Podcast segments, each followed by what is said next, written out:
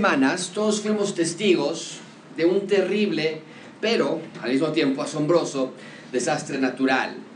Un volcán sumergido en las aguas del Océano Pacífico se vio accionado de manera violenta e histórica. El reino de Tonga fue la nación que más daño sufrió. La erupción de brutal fuerza fue, como, fue algo como nunca antes visto la energía expulsada por el volcán. Ocasionó un tsunami en la isla de Tonga que provocó que tuvieran que evacuar incluso al rey a tierras más altas y causó daños catastróficos en la pequeña isla. Hubo también alertas de tsunami en Australia, incluso en el Perú.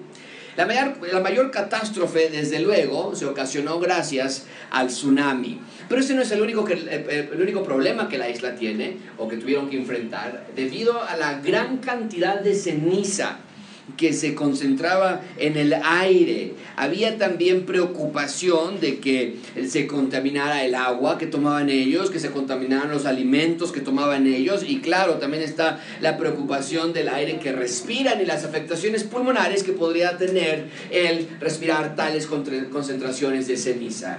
Cultivos destruidos, tres personas muertas, catástrofe total en esa región del planeta. En un sentido similar, ahora vamos a estudiar una clase de catástrofe que no tiene comparación con ninguna otra. No es una catástrofe causada por un desastre natural como un tsunami, pero sí veremos una catástrofe causada por nuestra desastrosa naturaleza pecaminosa. Amigos, la clase de hoy es un tanto sombría, un tanto fría, un tanto triste. Tiene tintes de fracaso, de pérdida, de catástrofe, de terror. Vamos a ver que el espíritu a la verdad está dispuesto, mas la carne es débil. Pero no es un texto que nos va a dejar sin esperanza, sino que vamos a ver precisamente que aunque nosotros somos débiles, en Él somos fuertes. De hecho, ese es el punto principal del sermón. Dios quiere que veamos que el espíritu está dispuesto, pero la carne es débil. Solamente en Él tenemos esperanza. Pero sí hay esperanza, está en nuestro Dios. Vamos a ver a un grupo de personas dolerse por su pecado. Nos vamos a ver cautivos de su, naturaleza pecaminosa y enjaulados a un ciclo de pecar, arrepentirse, restaurarse, volver a pecar. Ese es el ciclo en el que viven. Pecar, arrepentirse, restaurarse, volver a pecar. Esa es la historia de la nación de Israel y la de todo el mundo, pero gracias a Dios que la historia no se queda allí. El rey vio la miseria en la que vivíamos y vino a rescatar a Israel y al mundo. El Evangelio es eso, las buenas noticias de que el rey ha venido a hacer una nueva creación. A veces llegamos a pensar que el Evangelio, ¿de qué se trata el Evangelio? Ah, el Evangelio es eh, que el Señor Jesucristo va a entrar a tu corazón y que te vas a ir al cielo cuando te mueras. Bueno, es una parte del Evangelio, pero no es todo el Evangelio. El Evangelio es que Dios se hizo rey en Jesús para hacer de esta creación una nueva creación. El Evangelio es las buenas noticias de que el Rey ha venido a hacernos humanos otra vez. No somos humanos sin Cristo, somos humanoides, con la figura de humanos, tratando de tener felicidad de algún modo, pero no podemos alcanzarla fuera del Señor. Y en el Rey podemos ser humanos otra vez, esta vez permanentemente. Hoy es la última clase de nuestra serie de enemías si Dios lo permite, la próxima semana vamos a entrar al libro de Esther y estoy muy emocionado por esa serie, eh, por varias razones. Una de las primeras es porque no hay muchas iglesias, no hay muchas series que predican el libro de Esther. Generalmente se deja para ciertas conferencias de mujeres, pero vamos a ver que el libro de Esther, a veces la gente piensa, ay, qué bonito, Esther se casó con el rey, se convirtió en la reina. No, no fue nada bonito. Fue un periodo muy, muy oscuro en lo que sucedió allí. Vamos a estudiar todos los capítulos de Esther y va a ser una experiencia inolvidable. Pero hoy es la última clase de nuestra serie de y la próxima semana comenzaremos con Esther. Hoy cerramos con el periodo de Esdras y Nehemías. Y solamente para que quede claro, en la cuestión del orden de eventos, estos tres libros que estamos estudiando van ordenados cronológicamente de la siguiente manera. En primer lugar encontramos a Esdras, después sucedió Esther y después sucedió Nehemías, en ese orden. Entonces, la pregunta es, ¿por qué nos saltamos Esther? En cuanto acabamos Esdras, no pasamos a Esther, sino nos fuimos directamente a Nehemías. ¿Por qué? Y la razón, ya se las había dado yo, pero se las repito una vez más. ¿Por qué? Porque los temas de reconstrucción del templo, las murallas, las puertas, están muy presentes en Esdras y Nehemías, pero no hay nada de eso en Esther. Y yo quería que hubiese continuación en ver cómo reparaban las puertas, cómo reparaban el, el, templo y las murallas y continuarlo con el libro de Nehemías. Pero ya que acabamos esto, vamos a ver ahora qué pasó entre Esdras y Nehemías. Y particularmente durante el reinado de Asuero. Porque recuerden que estamos estudiando qué pasó con Israel durante cuatro reinados que cubren el periodo de Esdras, Nehemías y Esther. Déjame te los pongo de la pantalla otra vez para que te pueda refrescar un poquito la memoria. Ya estudiamos a Ciro y qué es lo que sucedió con el rey Ciro en Esdras capítulo 1. Ellos regresaron con la, de la mano de Sesbazar y de Zorobabel. Estudiamos también qué pasó con Darío y cómo es que llegó Esdras a reparar el templo. Nos saltamos a Suero y todo lo que pasó con Esther, que es lo que vamos a empezar la próxima semana, primero Dios. Y ya también terminamos Artajerjes y hoy estamos cerrando lo que sucedió con Emías. Y entonces la próxima semana vamos a ver qué pasó con Azuero y vamos a continuar con esa historia. Pero el punto es, hoy cerramos Nehemías y vamos a ver al pueblo de, Israel de, de, la época de Nehemías como nunca antes lo habíamos visto. Recuerden que hemos estado viendo que se arrepintieron de su pecado y que leyeron la ley y que estaban felices porque entendían la ley, firmaron un pacto ante Dios y la semana pasada los vimos hacer una gran celebración para dedicar las murallas, los vimos cantar y los vimos marchar con dos coros en diferentes, en diferentes direcciones, recuerdan, y que se iban a unir. ¿Alguien se acuerda en, dónde, en qué edificio se iban a unir? ¿En dónde? Empieza con tem y termina con plo. ¿Alguien se acuerda? El templo. Se iban a encontrar en el templo. Y ahí van a poder estar y celebrando los dos coros por la gran celebración de las murallas. Pero por favor pongan en sus notas que del capítulo 12 al capítulo 13 han transcurrido 12 largos años. 12 años. ¿Qué ha pasado durante estos 12 años? Bueno, en tu Biblia son unos cuantos milímetros de distancia entre el capítulo 12 y el 13, pero representan 12 años de distancia. ¿Qué ha pasado durante estos años? ¿Qué ha estado haciendo Nehemías? ¿Qué, está haciendo, ¿Qué ha estado haciendo Esdras? ¿Qué ha estado haciendo el pueblo de Israel? ¿Pudieron cumplir lo que prometieron? Firmado, lo que habían firmado en su pacto. ¿Lo hicieron o no lo hicieron? Lo vamos a ver todo el día de hoy, pero lo más importante de todo es que veremos que el rey del mundo no nos ha abandonado a pesar de que nosotros constantemente le abandonamos a él. Eso es lo que vamos a estudiar. Vamos a estudiar cinco puntos, mucho material que cubrir esta tarde, así que prepárate, saca tu pluma, saca tus apuntes. Y en primer lugar vamos a ver el catástrofe sacerdotal, después veremos catástrofe financiera, catástrofe en el reino, después catástrofe de santidad y finalmente catástrofe revertida. Así que vamos a comenzar. Número uno, catástrofe sacerdotal. En primer lugar, vean conmigo, catástrofe sacerdotal. ¿A qué me refiero con esto? Vean conmigo versículo 4, dice la palabra de Dios. Y antes de esto, el sacerdote Eliasib, siendo jefe de la cámara de la casa de nuestro Dios, había emparentado con quién? Si tienes tu Biblia inductiva o tus notas, deberías poner varios signos de exclamación en esta última frase. ¿Qué está haciendo aquí? El texto comienza abruptamente con malas noticias. Y lo que leemos es aterrador, es durísimo, es frío, es irreconocible. Nos dice que el sumo sacerdote Eliasib se emparentó con Tobías. O sea, ¿de qué película de terror está saliendo esto? Tal vez ya se te olvidó y dirías, bueno, Josué, pero ¿quién es Tobías? Eh, Tobías era un enemigo de Israel. Llevamos mucho tiempo escuchando este par de nombres, Zambalat, Tobías. Permíteme recordarte un poco quiénes son estos individuos. Cuando Nehemías llegó a Israel, la tarea principal de Nehemías era la de reconstruir las murallas. Pero había dos individuos que constantemente se le oponían a esta labor. Vean conmigo lo que pasó en Nehemías capítulo 4, versículo 1. Cuando yo Zambalat, que nosotros edificábamos el muro, ¿qué pasó con él? Dice texto, ¿sé qué? y se enfureció en gran manera e hizo escarnio de los judíos y habló delante de sus hermanos el ejército de Samaria y dijo, ¿qué son estos débiles judíos? ¿Se les va a permitir volver a ofrecer sus sacrificios? ¿Acaso van a acabar un día? ¿Van a resucitar del polvo en las piedras que fueron quemadas y estaba junto a él? ¿Quién otra vez dice el texto? Tobías. ¿Qué hacía Tobías? Dice allí que el cual les dijo, ah, el, muro que están edificando, si sube una zorra, ¿qué va a pasar según esto? De la, de la fragilidad que era este muro, ¿qué va a pasar? Se va a derribar. Y aconteció oyendo Zambalat y Tobía, los árabes, los amonitas y los de Asdod, que los muros de Jerusalén eran reparados porque los portillos comenzaban a ser cerrados. ¿Qué hizo Zambalat y qué hizo Tobías? ¿Sé qué? Encolerizaron mucho. Estos eran hombres paganos estos eran hombres idólatras, malvados, enemigos del reino de Dios. Pero en nuestro texto nos dice que Eliasib se emparentó con Tobías, el que se burlaba de las murallas. Después de todo lo que han pasado, Después de todo lo que han aprendido, habían firmado un pacto de que iban a obedecer, se habían arrepentido de sus pecados, habían llorado, habían reconocido sus errores, le construyeron a Esdras un púlpito de madera para que les leyera la ley de Dios y le habían, habían entendido que tenían que seguir a Dios y querían seguirle, pero aquí vemos que literal el sumo sacerdote le dio a su hija que se casara con el enemigo. Y no nada más se queda allí, las noticias continúan empeorándose. Vean conmigo versículo 5. Y le había hecho una gran cámara en la cual guardaban antes las ofrendas, el incienso, los utensilios, el diezmo del grano, del vino y del aceite que estaba mandado a dar a los levitas, a los cantores y a los porteros y la ofrenda de los sacerdotes. ¿Qué está pasando?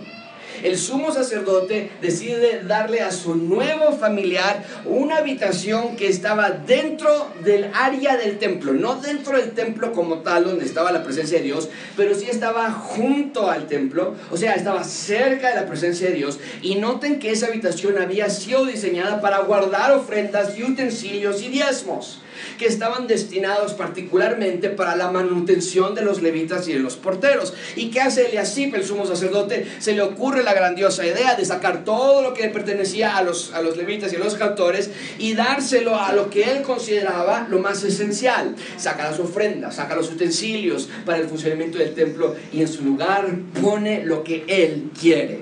Y es sorprendente, amigos, porque Eliasib estuvo presente en la reparación de las puertas y las murallas. Él reparó con sus manos las puertas y las murallas. Se le consideraba un hombre de Dios. Pero ¿qué estamos aprendiendo? El espíritu está dispuesto, pero la carne es que débil.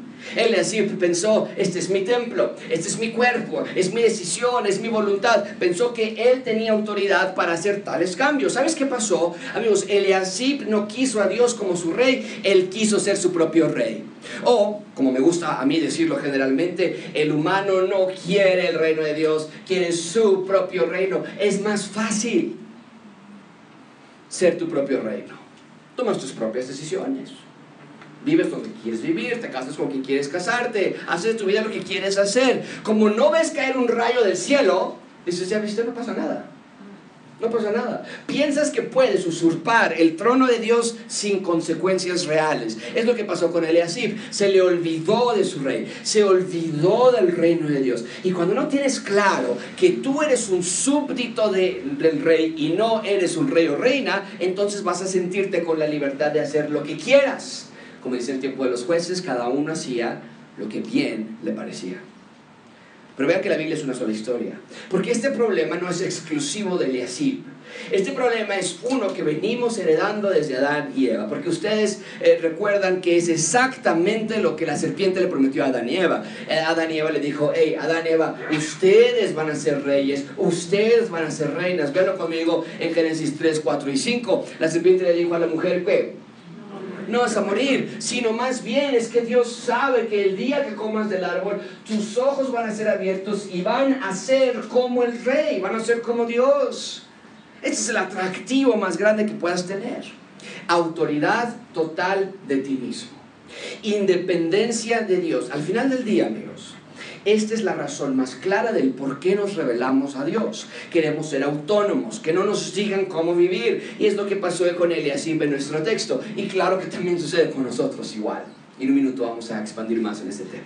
Pero por ahora vemos que desde el versículo 4 las cosas ya no pintan bien. Ahora, el daño que Eliasib ocasionó en Israel por haber hecho esto es imposible de cuantificar. ¿Por qué? Porque cuando quitó los utensilios, los diezmos, todo lo que había dentro de esa, de esa, de esa cámara, en efecto estaba previniendo que el resto del pueblo pudiera tener acceso a Dios. Porque si no había manutención para los levitas, entonces no había levitas en el templo. Y si no había levitas, en el templo, entonces el templo no podía funcionar correctamente. Y si el templo no podía funcionar correctamente, entonces el pueblo no podía tener una relación con Dios. O sea, lo que hizo Eliasib fue horrible. Ahora, ¿por qué estamos en esta condición? O sea, ¿qué pasó entre el capítulo 12 y el capítulo 13? Porque veníamos bien. La gente estaba contenta y quería obedecer y quería seguir a Dios y firmaron un pacto. No sé si te ha pasado algo así a ti también de pronto vas a una conferencia, escuchas una predicación y dices, yo quiero si obedecer a Dios. ¿Y qué pasa? Bueno, parte de la explicación del por qué nos alejamos la encontramos en el versículo 6 y 7. Vean conmigo todo esto. Eh, versículo 6. Más a todo esto, dice Nehemías, yo no estaba en dónde? Yo no estaba allí cuando ocurrió todo esto. ¿Por qué? Porque en el año 32 de Artajerjes, rey de Babilonia, fui al rey y al cabo de algunos días pedí permiso al rey para volver a Jerusalén. Y entonces, cuando regresé, es cuando supe del mal que había hecho Eliasib por consideración a Tobías, haciendo para él una cámara en los atrios de la casa de Dios. Por favor, pongan en sus notas que Nehemías llegó a Jerusalén en el año 20 de Artajerjes. 20. Y aquí nos dice que en el año 32, o sea, 12 años después, fue que se acercó con el rey para pedirle permiso y decirle puedo regresar a Jerusalén. Entonces, poniendo todo en un orden cronológico, leemos nosotros en Nehemías 1 y 2 que en el año 20 se acerca a Nehemías y le dice, oye, me das chance de ir a Jerusalén porque escuché que sus murallas están tiradas y sus puertas están quemadas y los hermanos están en gran mal y afrenta. Y el rey en el año 20 le dice, adelante, regresa. Y pasa, nosotros sabemos que del versículo del capítulo 1 al 12, el transcurso, son muchos capítulos, nada más es un año de tiempo. Entonces, en un año de tiempo lograron reconstruir las murallas y dedicarlas y todo eso. Al final de ese año él regresa a Persia. Y en algún momento de, otros 12 años después es que le pide permiso a, a Artajerjes para regresar. ¿Por qué regresó a Persia? Porque era un copero del rey. Ese era su trabajo. Nemías no era un profeta, Nemías no era un sacerdote, era un oficial con un gobierno secular en el gobierno persa. Le dieron permiso para ayudar a Jerusalén, pero tuvo que regresar de nuevo. Y aquí nos dice, 12 años después, él dice, otra vez dame permiso para ver cómo están los de Jerusalén. Los dejé hace 12 años, los dejé planchaditos, peinaditos, alabando a Dios, estaban felices. Voy a ver cómo van las cosas por allá. ¿Y qué encuentra? Lo primero que encuentra es cuando abre las puertas de los atrios de Dios, que dentro de los atrios de la casa de Dios estaba la cámara de Tobías. Amigos, esto es devastador. Es una verdadera catástrofe. La ciudad de Dios no era la ciudad de Dios y los ciudadanos del reino de Dios no estaban viviendo como ciudadanos del reino de Dios. Empezando con el sumo sacerdote, pero en unos minutos te voy a demostrar que era un problema bien prevalente en toda la sociedad judía. ¿Cuál fue la reacción de Nehemías cuando vio esto? Cuando abre las puertas y encuentra la cámara de Tobías allí. Vean conmigo versículo 8. Me dolió, ¿qué dice el texto? De la manera. ¿Te puedes imaginar eso? La idea es como cuando te pegan en el estómago. Le sacó el aire. No lo podía creer. Me dolió en gran manera. Y arrojé todos los muebles de la casa de Tobías fuera de la cámara. Te puedes imaginar abriendo las puertas de la cámara y sacando sus mesas y sus camas y sus utensilios y todos sus muebles. Fuera de aquí. Y dije que limpiasen las cámaras e hice volver allí lo que originalmente tendría que haber estado allí. Los utensilios, las ofrendas, el incienso. Lo primero que nos dice Nehemías es que tuvo dolor en gran manera, o sea, está herido, lastimado en lo más profundo de su corazón. Pero mucha atención aquí, no es porque él recibió una ofensa, no se dolió porque le hicieron algo a él, sino porque el pueblo del rey continúa revelándose una vez más. Este había sido el ciclo de la nación desde siempre. Ya eran rescatados, pero por alguna razón persistían en querer vivir como perdidos. Y vez tras vez sufrían las consecuencias de su rebeldía. Y parecía que nada les hacía aprender. Y Nehemías está frustrado por esta realidad. Y, pero vieron lo que hizo. Dice que entró a la cámara de Tobías, o sea, la casa donde vivía Tobías, y que sacó todos sus muebles, los tiró fuera y luego dio la orden de limpian esto. Regresen los utensilios, las ofrendas, el, el, incienso, el diezmo. Esto está increíble.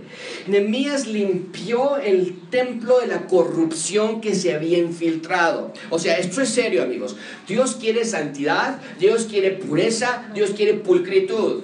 Y el templo era el punto de reunión de Dios con los hombres. No podías tener a un pagano viviendo allí. Ahora, puedes pensar, y esto es lo que a mí me encantó cuando estaba estudiando este texto, puedes pensar en alguna otra persona en el Nuevo Testamento, algún otro personaje en el Nuevo Testamento que también entró al templo para limpiarlo de algo. ¿Alguien puede pensar quién, en el nombre de ese individuo? Jesús. Entonces vean que este evento de Nehemías 13, que entró al templo para limpiar de muebles de paganos, nos apunta ya a lo que el Señor Jesucristo hay en un futuro. Vean ustedes mismos que hizo el Señor Jesucristo en Lucas. Y eso es la parte que yo quiero enseñarles a ustedes, es mi pasión. Que vean cómo la Biblia se conecta toda. Y cuántas veces hemos pensado que Nehemías tiene algo que ver con Lucas. No muchas, pero aquí vamos a ver que se conectan perfectamente bien, en un bono perfecto.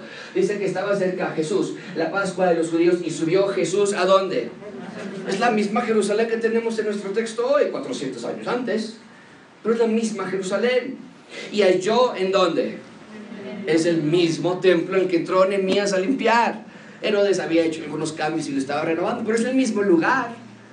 Y halló Jesús en el templo los que vendían bueyes, ovejas y palomas y los camisas allí sentados y haciendo una azote de cuerdas, ¿qué es lo que dice el texto? Está subrayado en amarillo que dice... No es exactamente lo que está haciendo Nehemías en nuestro texto hoy. Lo mismo. Dice que echó fuera del templo a todos y las ovejas y los bueyes, esparció las monedas de los cambistas y volcó las mesas y les dijo a los que venían palomas, quiten esto de aquí. Limpien esto, no, no hagan de la casa de mi padre casa de qué? Entonces Jesús también limpia el templo, el punto de reunión de Dios con los hombres. Y eso es lo que tenemos que aprender, amigos. Dios no puede estar en medio de la sociedad de nuestro pecado. Desafortunadamente nosotros somos expertos en crear pestes de pecado. Afortunadamente, sin embargo, Dios Dios es experto en limpiarnos por medio de su gracia y amor. Y aquí quiero que ustedes vean cómo la Biblia se conecta. Todos estos cuadros a mí me encantan, me fascinan hacerlos para ustedes, porque quiero que ustedes puedan ver que ese es el punto de la Biblia, del reino de Dios, nos limpia. En Génesis Dios limpió el jardín de Edén al sacar a Adán En Josué Dios limpió la tierra de Canaán, la tierra de lo que sería la tierra prometida, al decirle a Josué limpia de todos los pueblos paganos. En Nemías, Nemías limpió el templo. Y en Lucas Jesús limpió el templo también de la corrupción humana. Pueden ver que uno de los temas de toda la Biblia es que el rey Dios siempre está limpiándonos de la catástrofe del pecado de sus hijos. De eso se trata la Biblia, ¿no es verdad? Entonces, si tienen esto en mente, este tema, este verbo de limpiar y limpiar y limpiar y limpiar, ya no nos sorprende tanto cuando Juan nos dice, si confesamos nuestros pecados, Él es fiel y justo para perdonar nuestros pecados y qué? Limpiarnos, Limpiarnos de toda maldad. ¿Ven cómo se une toda la Biblia en una línea perfecta? Dios nos quiere limpiar. Bueno, el punto es entonces, Nemías está funcionando como una flecha que nos apunta al rey. Nemías limpia la cámara que estaba en el atrio del templo, el Señor Jesucristo limpia también el templo. Nemías limpia el templo de la, de, la, de la corrupción que estaba allí. El Señor Jesucristo limpia nuestros corazones, según 1 Juan 1.9, nuestros corazones también de toda maldad, para que podamos ser el templo de Dios ahora, porque tú y yo somos el templo de Dios. Bien, en segundo lugar, ven conmigo, catástrofe sacerdotal. Eh, perdón, catástrofe financiera. Eso era catástrofe sacerdotal. ¿Por qué? Porque así falló por completo. Una completa catástrofe como sumo sacerdote. En segundo lugar, vean catástrofe financiera. Versículo 10. Encontré asimismo que las porciones para los levitas no las habían sido dadas, y que los levitas y cantores que hacían el servicio habían huido cada uno a su heredad. El problema no nada más era el sacerdote, el Yasib, sino también el pueblo. Evidentemente, el pueblo en algún momento, estos 12 años, no sabemos cuándo, dejó de ofrendar. Por eso nos dice el texto que las porciones para los levitas no habían sido dadas. La gente no estaba ofrendando. Y por lo tanto los levitas y músicos dejaron el templo para irse a dedicar a otra cosa. No podían comer el aire, tenían que comer de alguna manera y su fuente de ingreso eran las ofrendas de las personas. Si la gente no ofrendaba, pues tenía que irse a dedicar a otro lado. Dejaron el templo, se dedicaron a otra cosa. Y eso es lo peor de todo, amigos. La gente estaba bien con eso. Les decían, oye, ¿ya viste que en el templo no hay levitas? Que reciban nuestra ofrenda de pecados. ¿Sabes qué la gente decía? Sí, está bien. ¿No, no, no te afecta que no haya levitas que la ofrenda de pecados? No. Oye, ¿no te afecta que no hay músicos que están alabando a Dios? ¿No? La verdad, ¿no? No les importó. Mucha atención con esto, amigos. No les importó que no hubiese alabanza a Dios. De eso se trataba, tener músicos en el templo. Para ellos no les afectó que nadie alabara a Dios. O sea, qué horrible. Total indiferencia a Dios. ¿Por qué? Porque el Salmo 84.10 decía, ah, mejor es estar en tus, eh, un día, un día en tus atrios que mil fuera de ellos. Yo, dice el salmista, escogería estar en la puerta de tu casa como portero antes que tener toda una gran mansión de maldad.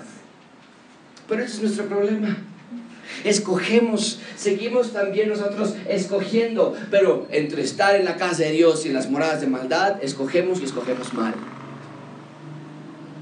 La elección para los judíos de Nehemías era, ¿qué quieren? ¿Quieren el templo de Dios limpio o quieren tener el templo de Dios sucio? Y ellos eligieron tener el templo de Dios sucio. Los levitas y cantores, por lo tanto, salen sobrando. No se necesitan llamados. ¿Qué hizo Nehemías al respecto? Vea conmigo versículo 11. Entonces reprendí. esto es una, es una pesadilla para Nehemías. Después le dice, no puedo creerlo. O sea, ¿qué, ¿qué, está pasando aquí? Entonces dice el texto que reprendí a los oficiales y les dije, pero ¿por qué? Está la casa de Dios abandonada.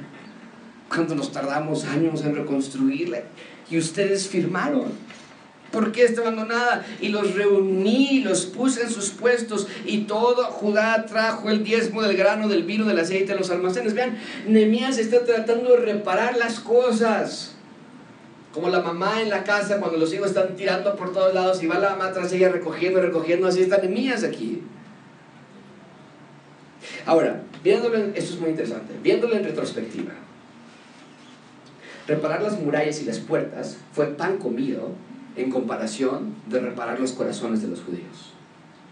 Recuerdan que una mano tenía que ir con la espada y la otra mano trabajando en la obra porque estaban, dicen de esto no se compara. La obstinación y la necedad de los judíos no se compara. Amigos, quiero que vean que el punto de Esdras y Nehemías es que la verdadera catástrofe de Israel no estaba en la destrucción o las ruinas de sus murallas y sus puertas. Llegamos a Nehemías 13 y nos damos cuenta, no, la verdadera destrucción está en sus corazones, está en su interior.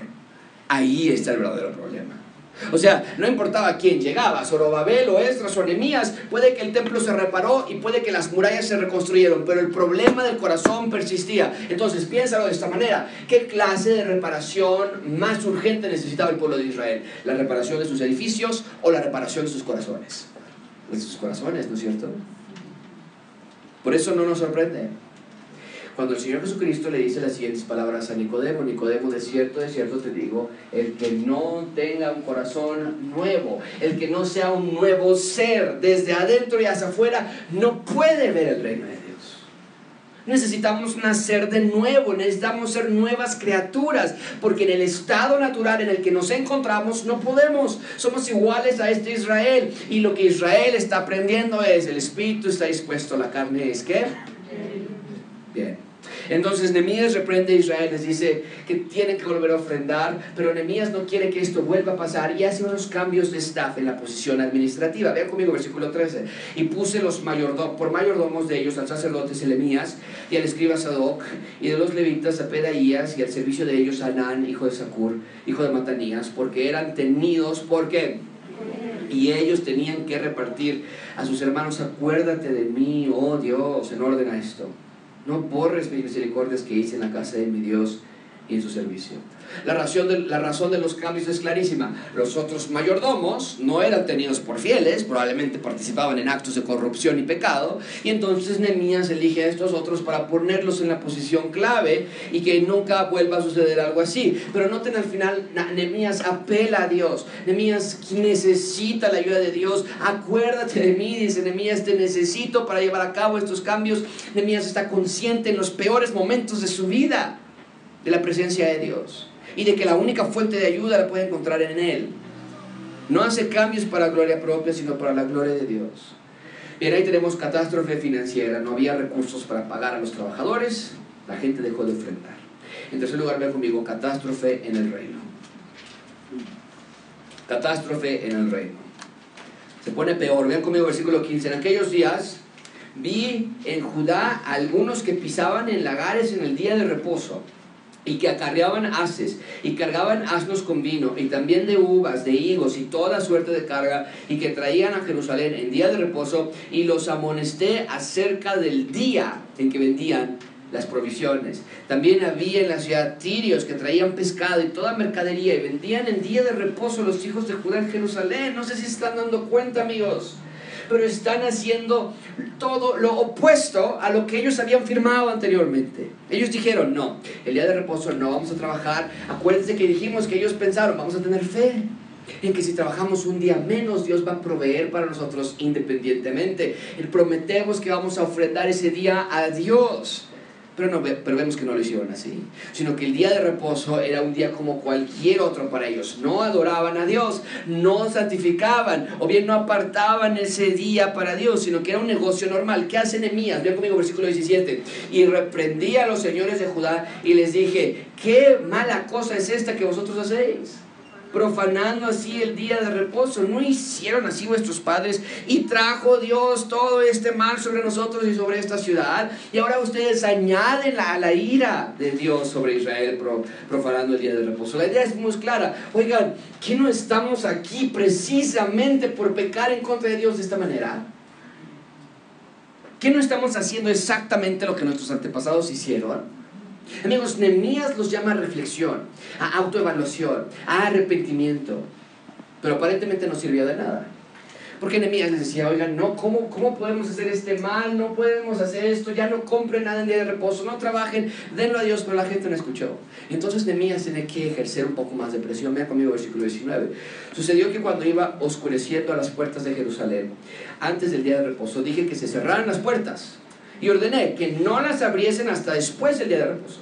Y puse a las puertas algunos de mis criados para que en día de reposo nadie introdujese mercancía o bien carga.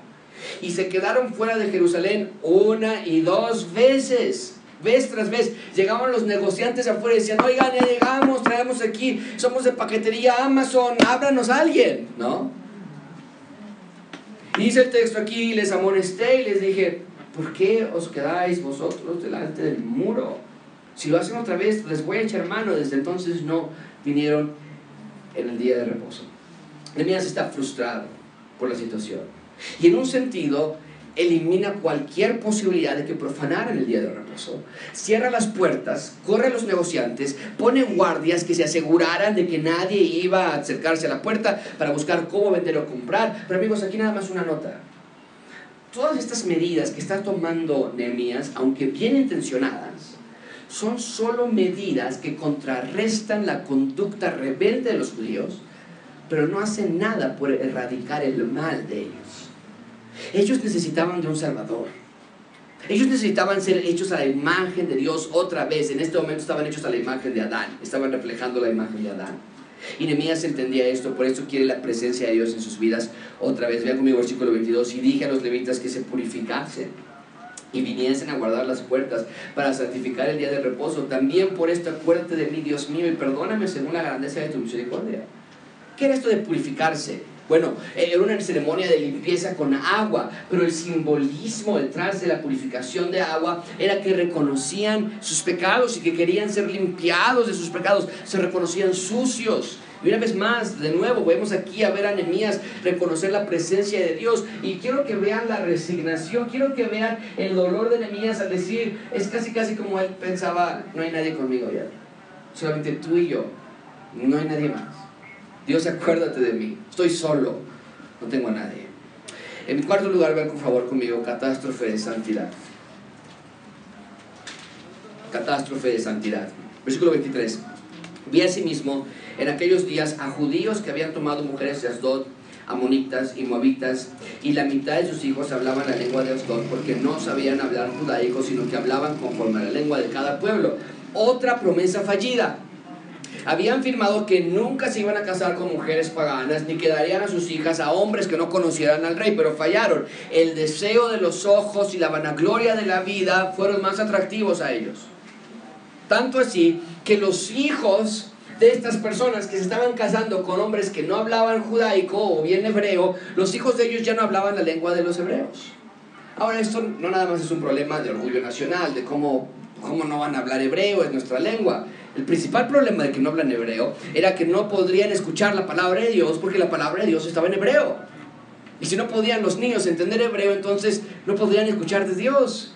Lo que estos padres estaban haciendo, amigos, no nada más era arruinar sus propias vidas al casarse con mujeres y hombres que no conocían a Dios. Estaban también siendo negligentes en la vida espiritual de sus hijos. No les enseñaban la palabra, evidentemente. Los estaban destinando a dolor y a muerte. ¿Cómo reaccionó Enemías? Vean conmigo este versículo, versículo 25 y reñí con ellos y los maldije y herí a algunos de ellos, y les arranqué los cabellos, y les hice jurar diciendo, no daréis vuestras hijas a sus hijos, y no tomaréis de sus hijas para vuestros hijos ni para vosotros mismos. Wow. Nemías está enojado con lo que está pasando, ¿no? Y antes de preguntarnos, oye Josué, aquí, ¿por qué actuó así Nemías? ¿Estuvo bien? ¿Estuvo mal? Déjame darte dos cosas que van a ayudarnos a clarificar este versículo. Primero, estamos hablando de una cultura diferente a la nuestra. Arrancarse la barba era algo que se hacía para mostrar indignación. No crean que le dio un arranque de neurosis a Nemías y no se pudo controlar. Entonces, mamás, papás, no vayan a querer arrancar los pelos de sus hijos, ¿ok? No está válido. También cuando dice aquí que los maldijo, no quiere decir que Nehemías estaba gritándole sus obscenidades a todas las personas que estaban alrededor, sino quiere decir que todos sabían desde el libro de Deuteronomio que si nosotros obedecíamos a Dios recibiríamos bendiciones, si nosotros desobedecíamos a Dios recibiríamos qué? maldiciones. Lo único que está diciendo aquí Nehemías cuando dice que los maldijo, lo único que está haciendo es decirles en voz alta las maldiciones a las cuales ellos se habían hecho acreedores por su propia voluntad. Pero lo segundo que quiero que vean, amigos, es que la reacción de Nehemías de enojarse y hacer este tipo de cosas, aunque fue un enojo santo, nos deja ver la impotencia de Nehemías, de querer transformar el corazón de las personas y no poder. Pero, 400 años más tarde, llegaría el Mesías y él sí nos cambiaría enteramente. Él sí haría con nosotros lo que Nehemías no pudo hacer. Vean qué más dice Nehemías para llamarles la atención, versículo 26. No pecó por esto Salomón, rey de Israel. Bien que en muchas naciones no hubo rey como él, que era madre de su Dios y Dios lo había puesto, pero aún él pecó por las mujeres extranjeras. Vamos a obedecerles a ustedes para cometer este mal tan grande de prevaricar contra nuestro Dios tomando mujeres extranjeras. Y uno de los hijos de Joyada, hijo del sumo sacerdote Eliasib, era yerno de quién? Zambalat. Por tanto, lo ahuyenté de mí. Wow, dice Nehemías, Salomón pecó y ustedes están pecando también. Salomón fue apartado de Dios por su desobediencia. Ustedes también van a ser apartados de Dios. Amigos, lo, lo, lo que estamos viendo aquí y luego agrega la información de que el hijo del sumo sacerdote está casado con la hija de Zambalat. Es un total desastre. En lugar de apartarse de los enemigos de Dios, más bien se los unieron, se los trajeron consigo. Y finalmente vean conmigo la catástrofe revertida. La catástrofe revertida. Acuérdate de ellos, Dios mío, contra los que contaminan el sacerdocio y el pacto del sacerdocio y de los levitas. Una vez más vemos la relación de Nehemías con Dios. Nehemías dependía de Dios. Esa era su vida. Así vivía él, dependiendo de Dios. Dice, los limpié pues de todo extranjero y puse a los sacerdotes y levitas por sus grupos, cada uno en su servicio, y para la ofrenda de la leña en los tiempos señalados, y para las primicias, acuérdate de mí, Dios mío, para bien. Esas son las últimas palabras del libro de Nehemías. No es el final esperado. Este libro termina inconcluso. Termina sin final claro. Termina frío. Y no sé si lo puedas sentir, pero es como que Nehemías está diciendo casi resignado, y lo volví a hacer. O sea, volví a poner sacerdotes y volví a poner las ofrendas, pero esto no va a durar. Las medidas que Nehemías tomó para limpiar la nación fueron medidas que no duraron. La pregunta que yo me hice cuando estaba estudiando este texto era, ¿dónde está Esdras? Tal vez Esdras se sube otra vez al púlpito y les predica otra vez, tal vez puede ser un cambio. Oye, ¿dónde están los levitas que habían predicado y que habían interpretado en medio de la congregación? Tal vez si los llamamos, ellos puedan hacer algún cambio. La respuesta es no. Creo que el texto es claro. Andan por ahí Esdras y los levitas y predicando y alabando a Dios, tal vez. Pero el punto es este. No hay ningún ser humano en esta tierra que pueda transformar el corazón de las personas. A veces nosotros llegamos a pensar, no hombre, si el presidente de México fuese cristiano no, ya estaríamos súper bien y, y, ya sería todo mucho más fácil. Si todos los diputados y todos los senadores fuesen cristianos, no, ya, ya lo haríamos. Si el cantante fulanito de tal o el futbolista con su fama y su plataforma fuese cristiano, no hombre, él podía predicar. ¿Cuál es la respuesta? Tenían aquí a tenían aquí a Esdras y no les importó. El punto no es un ser humano que van a transformar nuestros corazones. El punto es la esperanza que tenemos en Mateo 91 cuando el ángel le dice a José, vas a, vas a tener un hijo, le vas a llamar su nombre Jesús porque él sí salvará a su pueblo de qué? Él sí va a transformar sus corazones.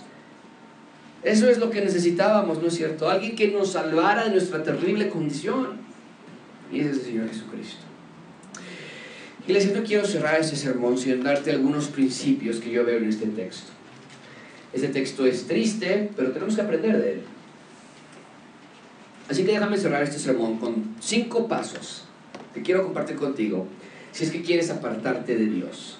Si quieres apartarte del rey, toma uno o varios o todos de estos cinco pasos que estoy por compartirte. Número uno, ¿quieres apartarte del rey? Acepta el pecado sutilmente. Israel no cayó de la noche a la mañana, les tomó 12 años para llegar a donde, donde se encontraron.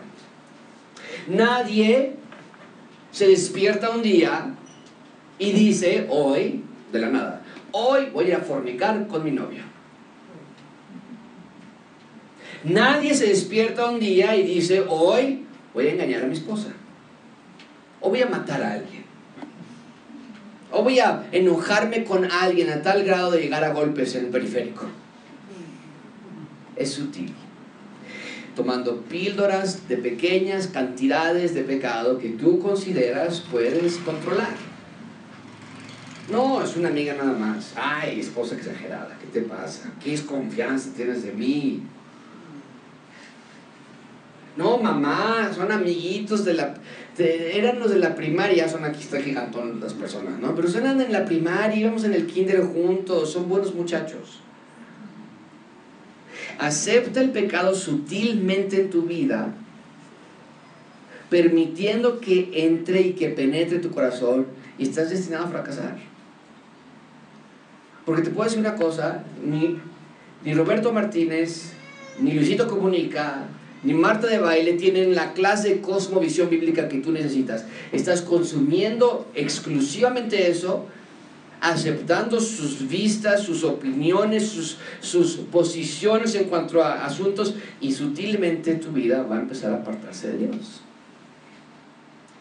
Número dos, ¿quieres apartarte de Dios? Ten indiferencia al pecado. Indiferencia. Sé indiferente a Él. ¿Qué es lo que sucedió con Israel? Decían, oye, no hay, nada, no hay levitas. no pasa nada.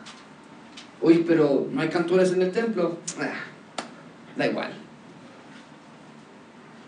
Oye, llevamos peleados como esposos ya varias semanas. no pasa nada. Oye, esta clase de amistad con la que tú tienes no es una buena influencia. Eh, bueno, cada quien su vida.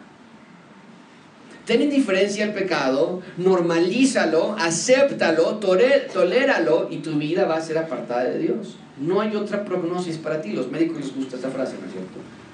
La diagnosis o el diagnóstico habla de lo que tienes hoy. Es una línea clarísima, por eso la palabra diagnóstico está con la palabra diagonal. Es una línea que va directo a la raíz de tu problema médico. Y la prognosis es lo que los doctores te dicen, bueno, eso es lo que pensamos que va a suceder en el futuro. Bueno, la prognosis de una persona que está siendo indiferente al pecado, tu prognosis es aportarte de Dios.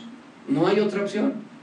Como cuando eh, pasaba en la preparatoria, ¿no? En la universidad y estudiaste para el examen, no, no estudié nada.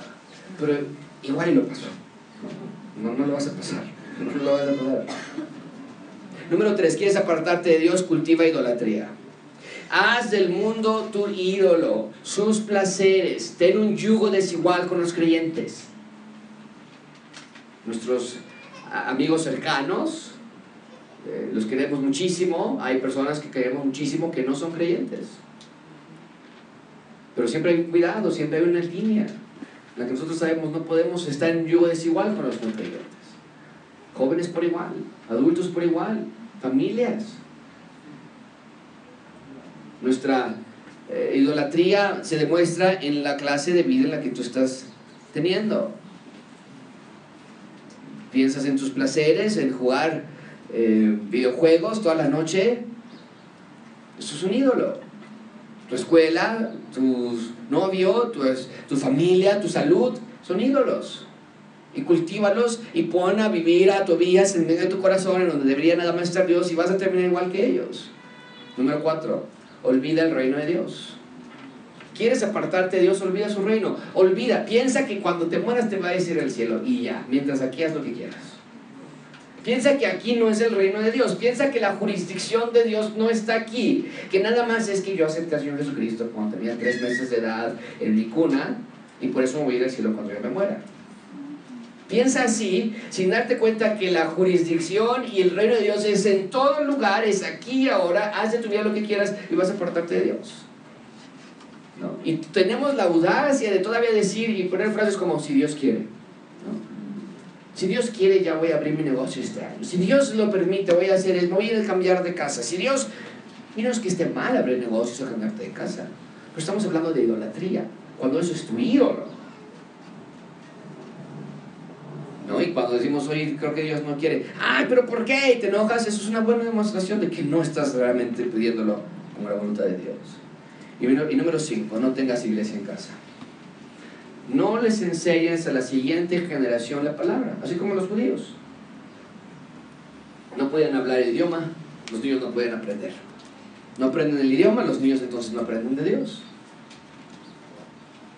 No tengas iglesia en casa. Que te vean pelear, que te vean engañarse, que, se, que los vean discutir, que los vean ser indiferentes. Y de nuevo, la prognosis para tus hijos es clarísima, van a estar lejos de Dios. Y la misericordia de Dios es rescatar a todas las personas que Él ha decidido rescatar, pero aún así, ¿por qué nosotros vamos a colaborar con Satanás en mandarlos hacia la dirección del mundo? ¿No? Y ya mi hijo ya sabe seis idiomas y tiene karate negro, eh, este, cinta negra en karate y, tiene, y va a la escuela y diplomado y maestría. Ajá, pero eso no sirve de nada para la cuestión eterna. De nada. Iglesia, examine sus corazones. Tal vez hay alguien aquí que está tomando alguno de estos pasos para apartarte de Dios. Y tal vez piensas que eso, pues, bueno, estás aquí. Dices, ay, a mí jamás va a pasar. No, no, no, yo, yo con Dios hasta el final. No, no es cierto. ¿Qué dice 1 Corintios 10, 12? 10, 12? El que piense estar firme, mire que no caiga. Te quiero recordar que nosotros también tenemos el llamado a la santidad. Sí, Jesús ya nos rescató y el Rey ya nos hizo nuevas criaturas, pero aún conservamos nuestra naturaleza pecaminosa. Y al igual que este Israel, tú también puedes caer y apartarte de Dios.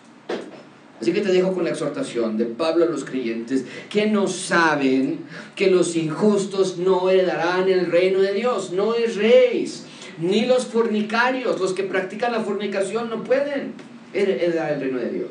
Si esa es tu práctica, ese es tu ídolo, el placer, la satisfacción del momento. Dice, dice Pablo, no, no, ni, pienses que de alguna manera vas a llegar y Dios te va a decir, mira, ay, este, vaya, pasa, ya ni modo. Dice Pablo, no lo van a heredar. El punto principal de toda la Biblia, que es el reino de Dios, no va a ser de ustedes. Ni los idólatras, Aquellos que dicen, no hombre, yo sin mi Nintendo Switch yo me muero. No, yo sin mis hijos yo me muero. No, si algo le pasa a mi mamá yo me muero. Eso se llama idolatría. No, no te vas a morir sin tu Nintendo Switch. Ni tampoco te vas a morir si algo le pasa a nuestros seres queridos. Porque tu ídolo no debe estar puesto en algo humano, tu adoración debe estar puesta en Dios. Ni los adúlteros los hombres que engañan a sus esposas, no pueden, que ese es su continuo estado en el que están. Y viceversa, obviamente, también mujeres con sus esposos. Desgraciadamente ocurre más de hombres con mujeres. Ese es el estado en que te encuentras. No puedes heredar el reino de Dios. Ni los afeminados, ni los que se echan con varones, ni los ladrones, ni los avaros, ni los borrachos, ni los maldicientes, ni los estafadores heredarán el reino de Dios. Y esto eran algunos de ustedes. Había estafadores en esa iglesia. Había feminados en esa iglesia.